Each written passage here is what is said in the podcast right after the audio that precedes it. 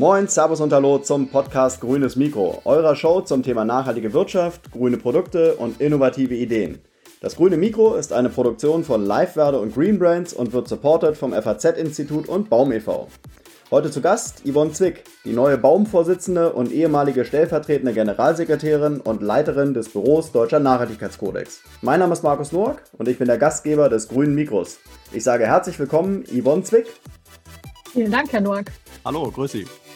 Ja, Hallo. Was können Sie denn dieser kurzen Vorstellung noch hinzufügen, beziehungsweise welchen Lebensabschnitt oder welcher Lebensabschnitt war für Sie der, der wichtigste? Ha, das ist eine Frage. Die letzten acht Wochen, würde ich sagen. Okay. Also jetzt im Moment zumindest, so also ja. aus der Rückschau betrachtet, weil in Corona eine neue Arbeit anzufangen, ist schon ein besonderes Experiment. Ja. Aber es macht Spaß. Also es ist unfassbar, wie sich das alles so fügt äh, und wie auch Baum zu dem passt und wirklich der passende Partner für mich ist, um die Ziele zu erreichen, die ich auch beim Nachhaltigkeitsrat 16 Jahre verfolgt habe und genau genommen auch schon vorher.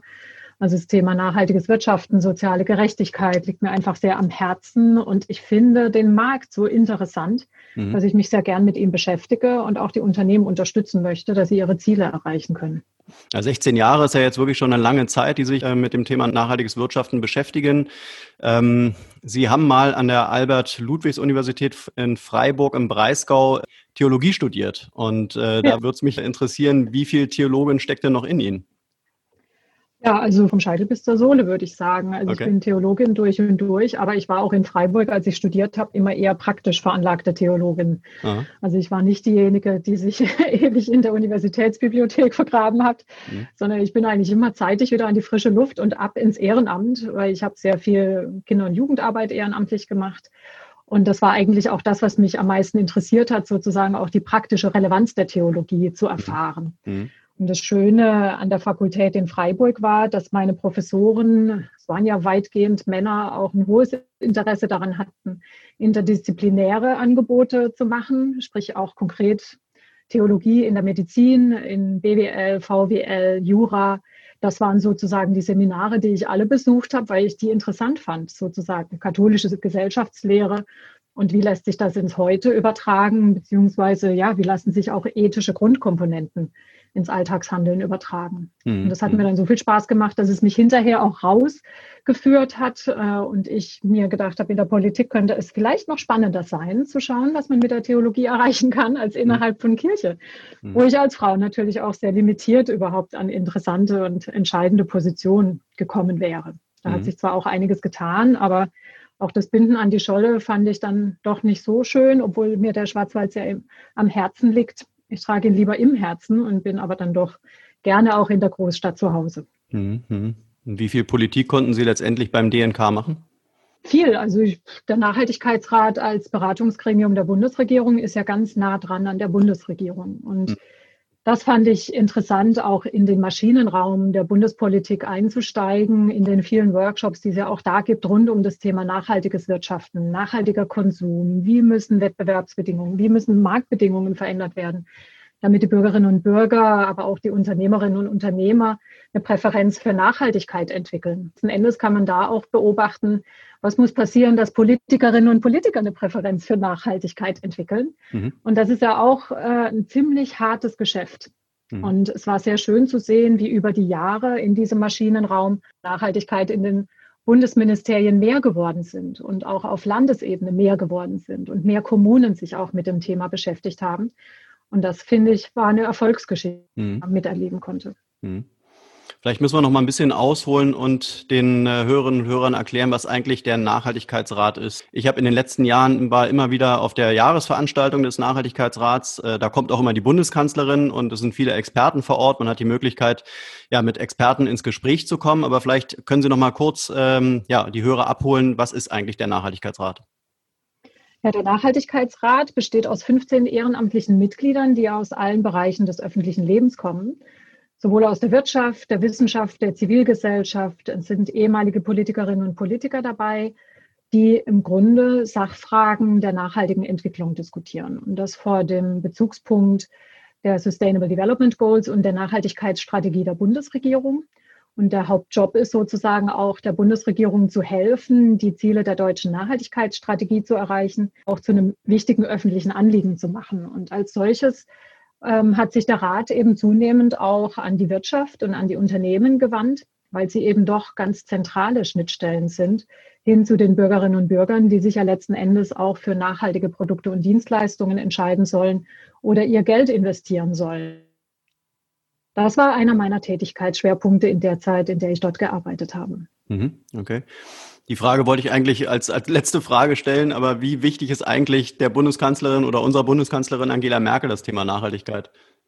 Ich glaube, es ist eher sehr wichtig. Der Nachhaltigkeitsrat hatte in den ersten Jahren Frau Merkel auch als Umweltministerin damals noch. Das war schon auch eine der besonderen Veranstaltungen, wenn man dann eben auch sieht, wie die Rolle sich verändert einer solchen Politikerin, das Thema tatsächlich bleibt. Und das, was eben manchmal schwierig ist, das ist, die Mehrheiten zu organisieren. Mhm. Sei es in der Bundesverwaltung selbst, da gibt es ja auch durchaus Widerstandskräfte, aber eben auch von den Wählerinnen und Wählern. Wie ist denn da die Präferenz? Darf es was kosten? Darf man Suffizienz predigen? Ja, dann habe ich noch ähm, zwei oder mehrere Veröffentlichungen von Ihnen gefunden, aber zwei sind mir besonders ins Auge äh, gesprungen.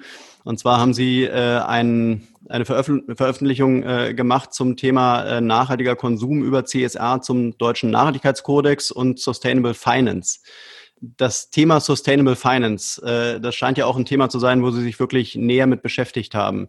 Wie, inwieweit oder wo würden Sie sagen, wo steht Deutschland da und was, was wird da so in den nächsten Jahren oder was muss da vielleicht passieren? Also im Bereich Sustainable Finance ist überhaupt zu gucken, was wird international diskutiert, wie lässt sich das nach Deutschland holen und hier auch zu einem Momentum entwickeln. Hm sehen das im europäischen Ausland über institutionelle Investoren beispielsweise, die das Thema ganz massiv treiben, der Anteil nachhaltiger Investments schon ein höherer ist. Mhm. Und ich denke, das, was in Deutschland passiert, also wir hören immer auf Bloomberg und was Larry Fink sagt. Und ich wünsche mir so sehr, dass es tatsächlich mal gelingt, äh, einen großen Vertreter oder eine Vertreterin als Zitatgeber, der weltweit tonangebend ist, sozusagen den Ball ganz tief ins Feld hineinzuspielen. Mhm. Da hören wir immer sehr stark darauf, was wir an wertebasiertem Management auch im Finanz- und Bankwesen haben in Deutschland. Das mhm. ist noch kaum zum Vorbild geworden. Und das würde ich mir eigentlich wünschen, weil ich glaube, dass die Substanz bei uns eine sehr gute ist, eine sehr wertebasierte. Man sieht das am dreigliedrigen Bankwesen, wie sehr auch die regionale Verankerung von Finanzdienstleistern gegeben ist und sozusagen wie da auch tatsächlich lebt und der Dialog auch gelingt. Und das kommt mir ein bisschen zu knapp im internationalen Diskurs. Aber ich glaube, jetzt demnächst kommt ja auch der Abschlussbericht Bericht der Bundesregierung heraus. Der ist jetzt für Mitte Februar angekündigt. Und ich persönlich bin da sehr, sehr gespannt darauf, weil ich den Anfang der Redaktionsarbeiten noch quasi aus der Perspektive Nachhaltigkeitsrat mitverfolgt habe, wirklich drinsteht. Denn dieser Bericht soll ja dazu geeignet sein, Deutschland zu einem führenden Standort für Sustainable Finance zu machen. Mhm bin ich sehr gespannt. Und äh, dann äh, geht's in oder ging es in der Veröffentlichung auch noch darum, wie der Rat für nachhaltige Entwicklung nachhaltiges Wirtschaften vorantreibt. Wie treibt er denn nachhaltiges Wirtschaften voran? Indem er beständig dranbleibt. Also wir hatten ja beim RNE, beim Nachhaltigkeit 2003 ein Projekt nachhaltiger Warenkorb. Das hat sich mit der individuellen Ebene beschäftigt sozusagen. Wie kann nachhaltiger Konsum im Alltag gelingen? Auf welche Zeichen sollte man achten? Was kann der Handel tun, um das zu unterstützen? Und so kamen wir überhaupt erst auf dieses Thema Corporate Social Responsibility und was der unternehmerische Beitrag zu einer nachhaltigen Entwicklung ist. Mhm. Und in diesem zum allerersten Mal auch den Finanzmarkt angesprochen. Das war noch vor der Finanz- und Wirtschaftskrise. Und damals wurde gerade das Bundesregierung gegründet. Die haben sich dem Thema Rolle des Finanzmarktes nicht geöffnet, weil Arbeitsministerium hatte den Hut auf und hatte gesagt, oh, das ist nicht unser Zuschnitt. Also blieb das Thema liegen. Und nach der Finanz- und Wirtschaftskrise Nachhaltigkeitsrat über äh, das Thema ähm, Aktiengesetz, inwieweit man so eine Finanz- und Wirtschaftskrise vermeiden kann. Und daraus ist der Deutsche Nachhaltigkeitskodex als freiwillige Initiative entstanden. Mhm. Und das, was man natürlich sieht, wenn man so eine lange Geschichte mit dem Nachhaltigkeitsrat hat, ist, dass das tatsächlich im Prinzip eine lange Linie ist. Weil jetzt kommen wir genau an den Punkt, wo integrierte Rechnungslegung und Bilanzregeln diskutiert werden auf Ebene der EU. Und wenn es tatsächlich gelingt, die Externalitäten zu internalisieren der Rechnungslegung und Lageberichterstattung, dann werden wir mittel- bis langfristig auch zu einem quasi wahren Preisbildungsmechanismus kommen, mhm. in dem nämlich die negativen Wirkungen von Produktionen und Dienstleistungen eingepreist werden, werden Produkte auch teurer.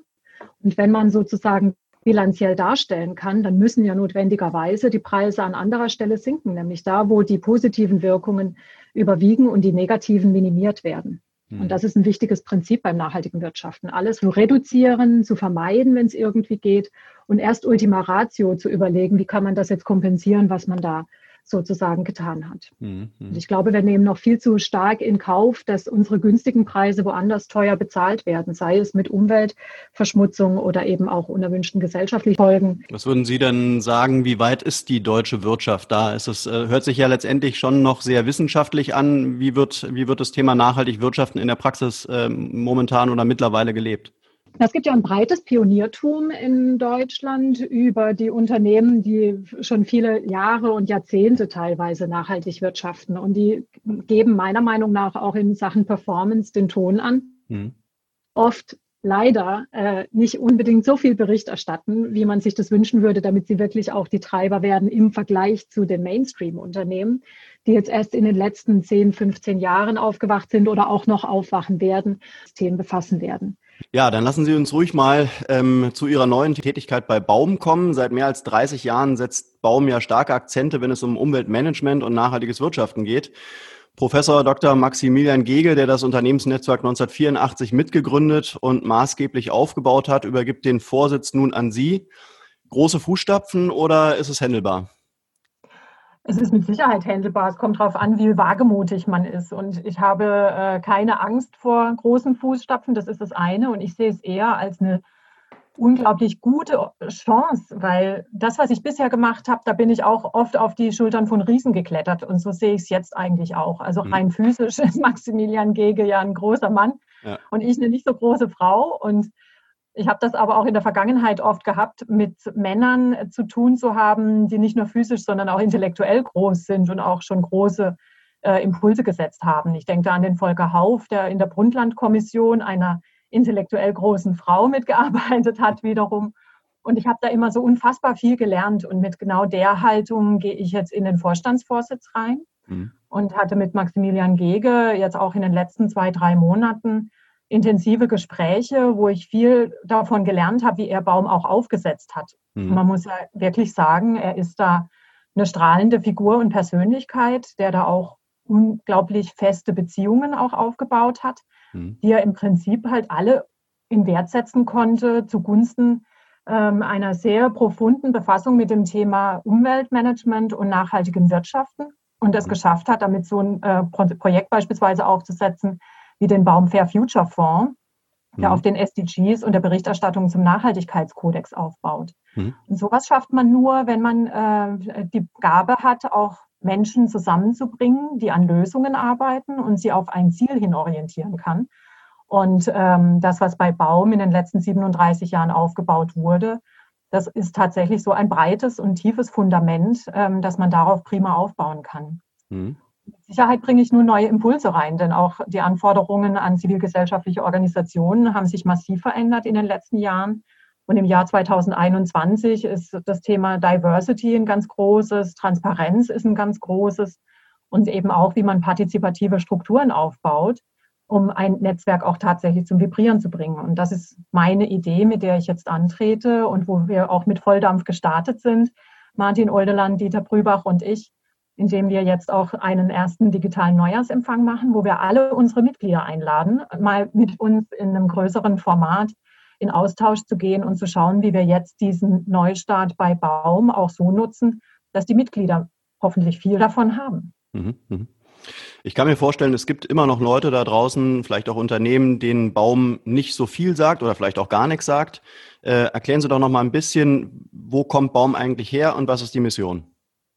Also Baum kommt ganz klar aus dem Umweltmanagement, ähm, mhm. dass die Firma Winter in Hamburg einen Umweltmanager hatte mit Maximilian Gege, der ein Themenfeld aufgebaut hat und einen Managementansatz, von dem viele lernen wollten und aus dem dann auch die EV-Aktivität erwachsen ist, des Bundesdeutschen Arbeitskreises für umweltbewusstes Management.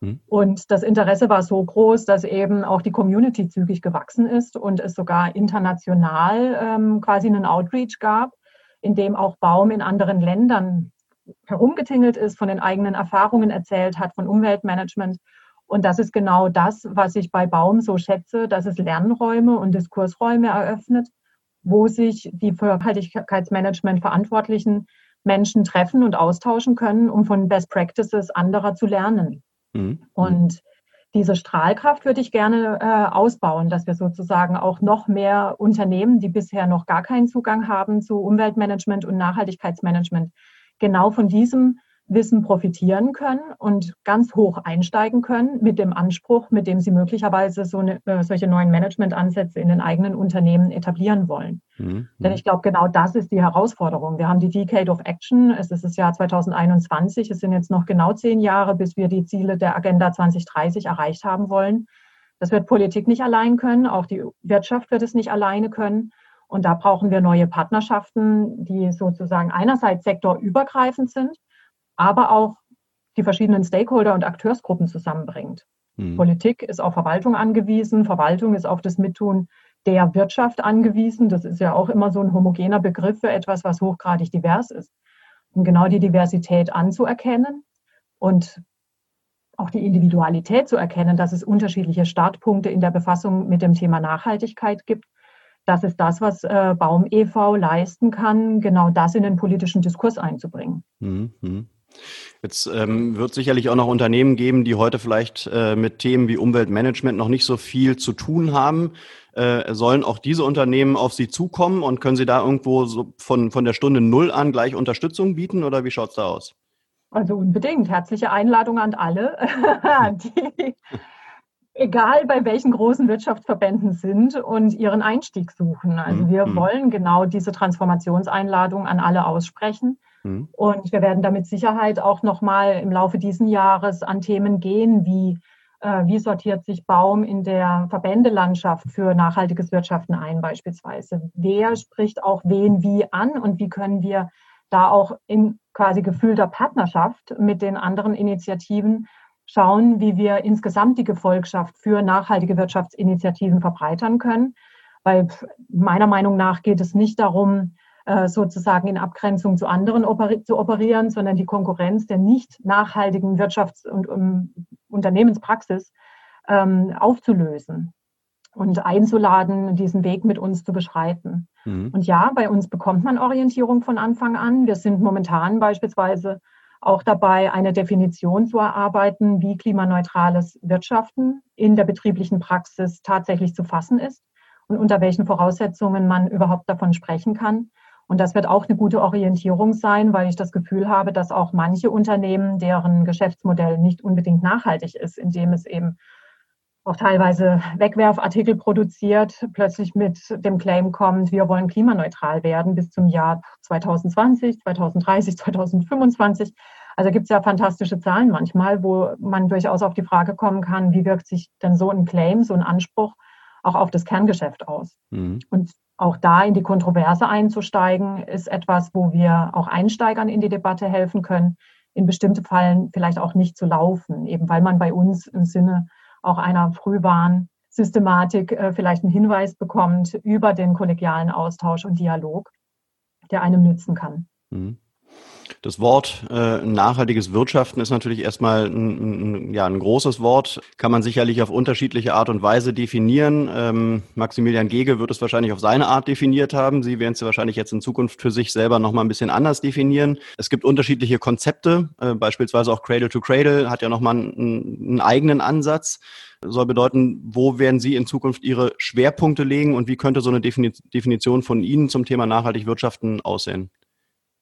Also nachhaltiges Wirtschaften ist für mich, wenn unsere Art zu wirtschaften und Produkte und Dienstleistungen am Markt anzubieten, übertragbar ist auf jeden Ort dieser Welt unter egal welcher Bedingung, die auf uns noch zurollen wird im Zuge jetzt des pandemischen Zeitalters und auch des Klimawandels. Mhm. Und das ist sozusagen der absolute Bezugsrahmen, den ich sehen würde für nachhaltiges Wirtschaften. Mein Prüfpunkt ist immer, ist es kompatibel mit den Sustainable Development Goals, mit dem Pariser Klimaschutzabkommen und das, was sozusagen Cradle to Cradle, verschiedene Berichtssysteme und Managementansätze sind, das ist für mich der Instrumentenkasten, der alles auf dieses, die alle auf dieses Ziel einzahlen mhm. und äh, die konkrete Hilfe sein sollen, ja, die Ansätze vernünftig und belastbar auch abzuprüfen, ob sie äh, zu diesem übergeordneten Ziel beitragen. Das heißt, ich habe also sehr stark auch die systemische Perspektive und ich frage mich eben auch immer, ist der Ordnungsrahmen so gesetzt, dass nachhaltig wirtschaftende Unternehmen tatsächlich den Wettbewerbsvorteil haben, den sie verdienen, mhm. indem sie entweder die First Mover waren, die Pilot- äh, und Pionierunternehmen, oder ob sie Fast Follower sind. Das ist ja eigentlich egal. Unterm Strich ist wichtig, wie nachhaltiges Wirtschaften messbar wird, woran wir es messen. Für mich ist es immer die Dreidimensionalität. Einerseits zu sehen, ist das Unternehmen gesund, auch wirtschaftlich gesund, von der, von der Governance-Struktur her äh, gesund aufgestellt, sodass es auch in 50 und 500 Jahren noch existieren könnte, auch mit dem Geschäftsmodell, mit dem, was es an Gütern und Dienstleistungen anbietet. Mhm. Ist es ökologisch vertretbar? Berücksichtigt es die planetaren Belastungsgrenzen? Das sind die Prüfpunkte. Da wird es auch sehr schnell komplex mhm. und aber auch hochinteressant, weil wir dann an das Thema Transformationsindikatoren auch gehen. Wie kann man quantifizieren sozusagen, was ähm, die ökologischen Wirkungen sind? Und was auch die Verbesserungen sind, sind die ambitioniert genug? Das kann man dann auch kritisieren und das sollten wir auch für die Öffentlichkeit so aufbereiten, dass das diskursfähig wird. Und die sozialen Belastungsgrenzen gehören auch mit dazu. Und da geht es um Fair Share, Living Wages sozusagen. Es sind die Menschen gut bezahlt, die, mit denen ich auch in Geschäftsbeziehungen stehe und die in meiner Lieferkette sind. Mhm. Aber auch die unmittelbar Beteiligten, die eigene Belegschaft, wie ist sie eigentlich einbezogen in die Innovation in die Innovationskultur auch äh, für nachhaltiges Wirtschaften, sei es in betrieblichen Abläufen, aber auch in der Verbesserung von Produkten und Dienstleistungen. Mhm. Und das gehört für mich alles sozusagen zusammen in dieser Dreidimensionalität. Und von daher empfinde ich nachhaltiges Wirtschaften als eine große Einladung tatsächlich an die Unternehmen, auch die eigenen Schwerpunkte zu setzen. Das kann man immer nur individuell vornehmen, äh, auch für das eigene, den eigenen Geschäftsfall und die Lage des Unternehmens, auch in dem Kontext, in dem es operiert. Da haben wir in einem entwickelten Industrieland ganz andere Herausforderungen als als, als, als Zulieferbetrieb irgendwo in der globalen Lieferkette. Mhm. Und damit eben auch in Ansehen dieser unterschiedlichen Situationen, auch in den respektvollen Dialog zu gehen und trotzdem die Orientierung klipp und klar zu machen, was ist der Prüfgegenstand, wogegen wird denn abgeglichen? Ob ein Unternehmen äh, nachhaltig wirtschaftet oder nicht. Das wird der Diskurs sein, den wir auch bei Baum führen werden. Wer sind denn eigentlich die Mitglieder bei Baum? Gibt es da so ein, so, ein, so, ein typischen, äh, so ein typisches Mitglied aus einer typischen Branche oder ist hm. es wirklich bunt, bunt gemixt und, und mit wem stehen Sie denn da im Kontakt? Wenn, wenn ich jetzt Ihnen so zuhöre, dann hört sich das natürlich alles schon sehr professionell an. Ich kann mir vorstellen, dass für den einen oder anderen Unternehmer, Unternehmerin das vielleicht schon, ähm, ja, vielleicht auch an der einen oder anderen Stelle überfordernd ist, weil da gar nicht so viel Wissen da ist. Also ich stelle mir die Frage, ja. mit, mit wem kommen Sie da in Kontakt und wie viel Wissen muss man zum Thema Nachhaltigkeit da auch schon mitbringen, damit man überhaupt auch mitreden kann? Also was ich vorfinde, ist tatsächlich eine sehr bunte Mitgliedschaft. Das sind große international operierende Unternehmen dabei, als auch kleine und mittlere Unternehmen mit einer starken regionalen Bindung, mit kurzen Lieferketten. Mhm. Und wir haben Einzelunternehmerinnen und Unternehmer dabei. Es sind auch Beratungen dabei.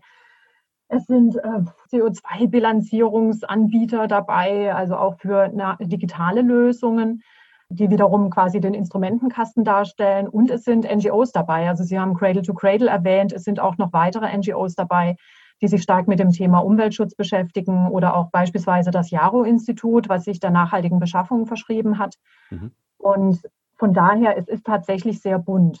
Jetzt bin ich in der vierten Woche äh, Vorsitzende bei Baum und in den letzten vier Wochen war es eben so, dass mich viele Bestandsmitglieder kontaktiert haben, mhm. sowohl einzelne Einzelunternehmerinnen als auch global tätige Konzerne. Und was ich interessant fand, eben auch Nichtmitglieder, bisher noch Nichtmitglieder mhm. aus dem Bereich Startups. Das mhm. heißt, es gibt da ein großes Interesse an Baum, was jetzt auf mich äh, zukommt die auch wiederum ihren Einstieg finden können über einzelne Initiativen, wo man nicht notwendigerweise ein Mitglied sein muss, um daran zu partizipieren. Also wir haben mit Nachhaltig Digital eine Plattform, die sich den Themen äh, Digitalisierung und Nachhaltigkeit verschrieben haben und den Mittelstand aufzuschlauen, wie man digitale Prozesse im Unternehmen etablieren kann. Das ist ein Pilotprojekt, das von der Deutschen Bundesstiftung Umwelt da gefördert wurde. Und wir haben mit Wirtschaft pro Klima eine Initiative, die so ein bisschen Economists for Future aufgreift und Fridays for Future, das, die ganze Bewegung und sozusagen hier auch ein langfristiges Commitment organisiert und wiederum einen eigenen Lernraum darstellt, um Unternehmen auf dem Weg hin zu einer Klimaneutralität zu begleiten mhm. und da genau auch wieder Instrumente zu finden, wie man es eigentlich anfängt. Und da legen wir jetzt auch diese Baumdefinition hinein, weil wir das Gefühl hatten, gerade aus der Initiative Wirtschaft pro Klima heraus, dass da sehr viel Commitment drin ist und eben wenig Fortschrittsmonitoring sozusagen. Also und was sind da die Wege, das tatsächlich auch zu belegen, dass man das, äh, dass man zum Pariser Klimaschutzabkommen beiträgt und dass das eigene Geschäftsmodell klimakompatibel ist mit einem 1,5 Grad Klimaszenario. Mhm, mhm. Das ist sozusagen hier der Anspruch. Mhm. Und ähm, wann kann man auf Baum zukommen? Im Prinzip, wenn man anfängt, sich die Frage zu stellen, wie fange ich es eigentlich an? Also bei Baum bekommen Sie Orientierungswissen. Wenn Sie ein fortgeschrittenes Unternehmen sind, dann bekommen Sie bei uns Anspruch und Orientierung. Und wenn Sie ein Best-Practice-Unternehmen sind, dann bekommen Sie einen starken Verband, der Lobbying in Berlin, Brüssel und international betreibt, dass der Ordnungsrahmen so gesetzt ist, dass es sich auch wirtschaftlich lohnt. Mhm. Denn im Moment habe ich den Eindruck, es gibt eine starke Wettbewerbsverzerrung. Einerseits durch die Subventionslandschaft, aber auch dadurch, wie Lobbying in Berlin beispielsweise passiert. Die, die denen am meisten zugehört wird, das sind die großen Tanker, die sehr gut finanziell ausgestattet sind und sehr viel mehr auch Man- und Woman-Power haben, hm. starkes Lobbying zu betreiben. Und die nachhaltigen Wirtschaftsinitiativen stehen da ungleich äh, schwächer da, in Anführungsstrichen. Ich glaube, wir sind inhaltlich stärker, weil wir auf zukunftsorientierte Themen Lobbying betreiben. Aber von der Man- und Woman-Power sind wir natürlich schmaler ausgestattet. Hm. Und da machen wir ein Angebot im Prinzip an Unternehmen auf jeder Entwicklungsstufe hin zu integriertem Nachhaltigkeitsmanagement. Kann man denn den Baum e.V. vielleicht auch so vergleichen mit einer, äh, mit einer Handelskammer, mit einer IHK? Ähm, ist die Arbeit, die Sie machen, ist die ähnlich und sind die Vorteile für die Unternehmen am Ende des Tages auch ähnlich? Natürlich dann immer mit dem Nachhaltigkeitsfokus, aber lässt sich das vergleichen? Also was die Buntheit angeht, sicher. Mhm. Aber eben in einem wesentlichen Punkt nicht. Bei uns wird man freiwillig Mitglied. Okay. Ja, das ist wahrscheinlich schon mal ein Unterschied vom Mindset her, oder? Ja, ganz bestimmt. Also zu uns kommen natürlich Überzeugungstäter, die mindestens davon überzeugt sind, dass das Thema für sie relevant ist. Ja. Jetzt gibt's ja auch noch den äh, Baumkodex. Ähm, was steht, kurz zusammengefasst, was steht da drin? Wie streng ist er und wie sehr wird er auch gelebt? Das ist mir im Moment selber noch nicht so ganz klar. Also ich sehe, äh, dass Baum Mitglied werden kann, wer die Ziele ähm, der, des Baum e.V. teilt und das mit unterstützt. Mhm. Und das ist eben auch, und das glaube ich ist ein Alleinstellungsmerkmal von Baum, auch das öffentliche Gesundheitswesen äh, zu fördern mittels Umweltmanagement, mittels mhm. betrieblichem Umweltmanagement. Und gerade jetzt, wo wir eine Zoonose erleben mit der Corona-Pandemie, sticht das nochmal ins Auge, dass das tatsächlich auch das, den, äh, das Profil von Baum sehr stark prägt. Der Baumkodex ist im Prinzip ein Bekenntnis, wie man es von anderen Initiativen auch kennt, beispielsweise dem Global Compact Netzwerk. Den Weg, den ich gerne beschreiten würde, das ist nicht nur mehr Mitgliedsunternehmen dazu einzuladen, den Kodex zu unterzeichnen, sondern das eben auch belastbar mit einer Berichterstattung, mit einer regelmäßigen Berichterstattung zu unterlegen, inwiefern der Baumkodex gelebt wird in den Unternehmen.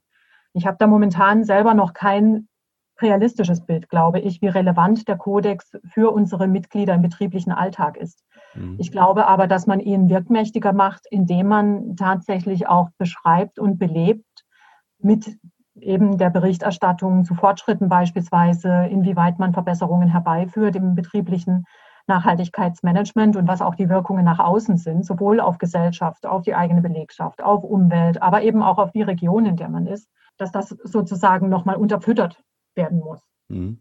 Ist denn der da Kodex? Wir uns gerne in einem Vierteljahr auch nochmal unterhalten. Entschuldigung. Ja, gerne. Ist, aber ist denn der Kodex so eine Art Handbuch, wo man auch als Unternehmen nachschlagen kann, wenn man zu dem einen oder anderen Thema eine Frage hat? Nein, das ist es definitiv nicht. Es ist mhm. tatsächlich eher ein Bekenntnis, sich auch mhm. aktiv einzusetzen für die Ziele von Baum e.V. Ähm, jetzt stecken wir Ende Januar im Prinzip noch ähm, ja, äh, tief drin in der Pandemie. Ähm, physische Treffen sind nicht möglich, alles findet online statt. Äh, wie wird sich ähm, Baum jetzt in den nächsten Monaten für die für Sie und für die Mitglieder entwickeln? Was, was wird Neues kommen? Was hatten Sie, was hatten Sie sowieso vor zu ändern? Äh, mhm. Und was ist aber jetzt im Prinzip durch die, durch die Pandemie noch äh, beeinträchtigt? Was wird sich da vielleicht einfach ja auch im Online-Bereich äh, ändern? Wie, wie findet die Zusammenarbeit mit den Mitgliedern ähm, in den nächsten, sagen wir mal, sechs Monaten statt? Oder vielleicht auch zwölf Monaten? Ja, also was sich sehr kurzfristig schon mal ändert, das ist, dass wir akzeptiert haben, dass es physische Treffen ähm, so in der Form möglicherweise auch 21 nicht so stark geben wird. Das heißt, wir bleiben weiter eher vorsichtig damit, auch physische Treffen zu organisieren. Wir denken momentan alle Veranstaltungen hybrid und die, die klassischerweise auch physisch stattfinden. Es gibt ja beispielsweise ein Baumgipfelgespräch, was wandernderweise im alpinen Bereich durchgeführt wird. Da warten wir jetzt mal noch ab bis März, wie sich Corona weiterentwickelt, auch mit den Mutationen, bevor wir da irgendeinen Termin ausrufen. Mhm. Genauso sind wir gerade ein bisschen geknebelt mit der Planung einer adäquaten Verabschiedung für Maximilian Gege, mhm. wo wir auch so verbleiben. Wir warten mal noch ein bisschen ab, ob wir physisch eine Veranstaltung machen können, die wir dann auch hybrid organisieren würden, damit alle, die eher zurückhaltend sind und bleiben mit dem Reisen, auch digital teilnehmen können, um Maximilian Gege ordentlich zu verabschieden. Mhm. Und was wir eh vorhatten, was Baum eh vorhatte, ähm, das eigentlich schon seit Jahren, das ist so eine Neupositionierung von Baum vorzunehmen. Das heißt, einen Strategieprozess auch ähm, vorzunehmen, wie Baum 5.0 ist das Schlagwort bei uns intern, aussehen könnte. Da setze ich im Prinzip auf, auf ganz vielen Ideen, die schon in der Geschäftsstelle und auch im Gesamtvorstand des Baum e.V. vor Jahren gedacht wurde, einfach fortzuführen und sozusagen jetzt in diesem Jahr zu einem gute, guten Ende zu bringen. Das freut mich besonders, weil ich glaube, dass wir dann tatsächlich in diesem Jahr bis zur nächsten Mitgliederversammlung im Herbst äh, eine solche Neupositionierung vornehmen können. Sonst hätte es wahrscheinlich länger gedauert, hätte ich jetzt mit einem leeren Blatt Papier angefangen. Aber das freut mich beispielsweise sehr. Und ähm, was komplett neu ist, das wird, werden wir auch noch mal jetzt im ersten Quartal, in meinen ersten 100 Tagen überlegen, welche weiteren und neuen digitalen Formate wir aufsetzen können. Und da wird es teilweise auch Direktrecycling geben. Also es gibt nur mal als Beispiel das, äh, ich nenne es immer so ein bisschen grünes Branchenbuch, äh, Marktplatznachhaltigkeit.de von Baum, wo man nachhaltige Geschäftspartner finden kann. Das würde ich sehr gerne mit nachhaltig digital beispielsweise verknüpfen und nochmal erweitern, auch größer aufstellen im Sinne der Orientierungsfunktion von Baum, die wir auch über den Marktplatz Nachhaltigkeit nochmal stärker spielen können und da auch einen konkreten Nutzen für unsere Mitglieder, aber auch für alle Nichtmitglieder, die Orientierung suchen und genau nach nachhaltigen Geschäftspartnern, nachhaltigen Instrumenten und Lösungsansätzen, nach digitalen äh, Bildungsformaten beispielsweise das auf dieser Plattform zu vereinen. Und mhm. das hoffe ich, dass wir da bis zum Sommer eine Gestaltungsidee haben, die man dann auch auf der Plattform selbst äh, vielleicht schon angekündigt sieht, wie sie sich weiterentwickeln wird und dann zum Ende des Jahres auch einem Relaunch unterzogen wird. Wir kommen so langsam zum Ende. Ähm, eine meiner letzten Fragen ähm, bezieht sich eher so ein bisschen darauf. Sie sind ja nun wirklicher Nachhaltigkeitsprofi, seit 16 Jahren beim DNK gewesen, jetzt bei Baum. In diesem Jahr wird es noch eine neue Bundesregierung geben. Was hm. schätzen Sie, wie wird es mit dem Thema Nachhaltigkeit in der Politik weitergehen? Also welche, welche Rolle wird das Thema Nachhaltigkeit in Zukunft einnehmen? Äh, und nimmt es vielleicht aus Ihrer Sicht auch schon ein und ähm, was bedeutet das für die Unternehmen? Also müssen wir uns da oder müssen sich die Unternehmen da jetzt wirklich noch ein bisschen mehr mit beschäftigen als in, den, in der Vergangenheit ähm, und was von, wird von, von Seiten der Politik alles so auf uns zukommen? Also ganz sicher wächst der Druck. Wir sehen es nicht nur von Ebene der EU-Kommission mit den Regulierungsinitiativen, dass von daher der Druck wächst, sondern wir sehen es ja auch an der mittleren Temperatur und der Entwicklung äh, sozusagen auch der, des Klimawandels, dass da manche Kipppunkte jetzt tatsächlich erreicht werden. Von daher der Handlungsdruck auf Politik wächst auch. Und das, was ich sehr bedauere, ist, dass damit die Freiheitsgrade sich möglicherweise auch einschränken, die ich eigentlich gerne erhalten würde für unsere Unternehmen. Mhm. Deswegen ähm, werden wir in diesem Superwahljahr, sind ja auch einige Landtagswahlen noch dazu, durchaus auch Akzente setzen, ähm, dass Nachhaltigkeit Agenda ganz stark ähm, vorangetrieben werden muss von Seiten der Politik da selbst in der konstruktiven Befassung, wie man diese Freiheitsgrade auch noch erhalten kann innerhalb eines Orientierungsrahmens, der aber klipp und klar gesetzt sein müsste. Mhm. Und dazu muss man auch die Mottenkiste ähm, der ganzen politischen Instrumente anschauen. Also Subventionen, die beispielsweise den Klimazielen entgegenstehen, gehören abgeschafft. Und auch was Leitlinien angeht, Finanzierungsinstrumente, raus aus der Krise, die Konjunkturprogramme, die sollten nicht nur mit einer Randnotiz an Nachhaltigkeitskriterien gebunden sein, sondern tatsächlich auch eine Anreizstruktur instrumentell mit eingewoben haben, dass die Unternehmen, die für nachhaltige Transformation und nachhaltige Lösungen Versprechen abgeben, dass das, wenn es überprüfbar belegbar ist, auch sozusagen äh, nochmal einen äh, Abschlag auf Rückzahlungskonditionen bei Krediten und äh, auch bei Fördertöpfen letzte Tranchen nur ausbezahlt werden, wenn diese Ziele belastbar tatsächlich erreicht wurden. Das sind äh, Dinge, die gehören unbedingt mit dazu, wo ich aber ein bisschen die Angst habe, dass die Corona-Pandemie dazu beiträgt, dass das Thema kohärente Klimapolitik und nachhaltige Wirtschaftspolitik und nachhaltige Industriepolitik so ein bisschen hinten runterfällt, weil das als Orchideenthema von manchen immer noch gesehen wird. Mhm. Und das finde ich eben ist nicht adäquat. Mhm.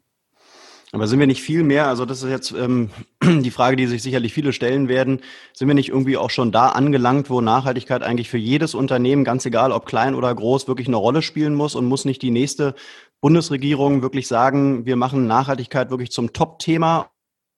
Ja, sie müsste es. Aber es kommt da natürlich wieder, und wir hatten es ja früher im Podcast schon davon, auf die Mehrheiten an. Das heißt, wer sozusagen dann regierungskoalitionsfähig wird äh, und aus der Bundestagswahl herauskommt, das wissen wir erst Ende September. Gut, dann zu meiner letzten Frage ist im Prinzip, wo kann man Ihnen persönlich folgen? Auf Twitter, Zwick-Yvonne. Ähm, da twittere ich immer so ein bisschen aus dem laufenden Geschäft, auch was manchmal auch was Termine sind oder was äh, Erkenntnisse der Woche waren oder Aha-Erlebnisse ähm, aus Gesprächen. Bei LinkedIn äh, habe ich ein Profil, was ich wiederum auch ein bisschen stärker bespiele als Xing. Mhm. Und ähm, das sind im Prinzip die drei Kanäle. Und wir werden auch auf der Baum-Website mehr offenlegen, öfter mal ähm, auch Neuigkeiten platzieren zu Themenpositionierungen, die wir bei Baum haben. Das wird sich über das, äh, dieses ähm, Jahr hinweg, im Laufe dieses Jahres ähm, verbessern. Und mit Sicherheit wird dort nicht von jetzt auf gleich äh, Echtzeitberichterstattung stattfinden. Da sind tatsächlich die sozialen Medien günstiger, um mir so ein bisschen auf die Finger zu gucken, was ich eigentlich so treibe. Okay, klingt spannend. ja, Yvonne Zwick, ich danke Ihnen vielmals für den, für den Podcast. Hat viel Spaß gemacht. Ich bin gespannt, was jetzt so bei Baum alles so folgen wird und ähm, wünsche Ihnen erstmal ein gutes, äh, ja, gutes Ankommen bei Baum und äh, bin gespannt, wie wir in Kontakt bleiben und was wir demnächst so von Ihnen hören werden. Vielen Dank. Ja, vielen Dank, Herr Noack. Alles, Alles Gute. Danke Ihnen. Bis Tschüss. bald. Tschüss. Und das war's auch schon wieder für heute mit einer neuen Folge des Grünen Mikros. Alle Infos und Links zu dieser Folge findest du in den Show Notes. Wenn es dir gefallen hat, dann abonniere uns gerne auf den gängigen Streaming-Plattformen und lass eine Bewertung da. Wir würden uns freuen. Bis zum nächsten Mal.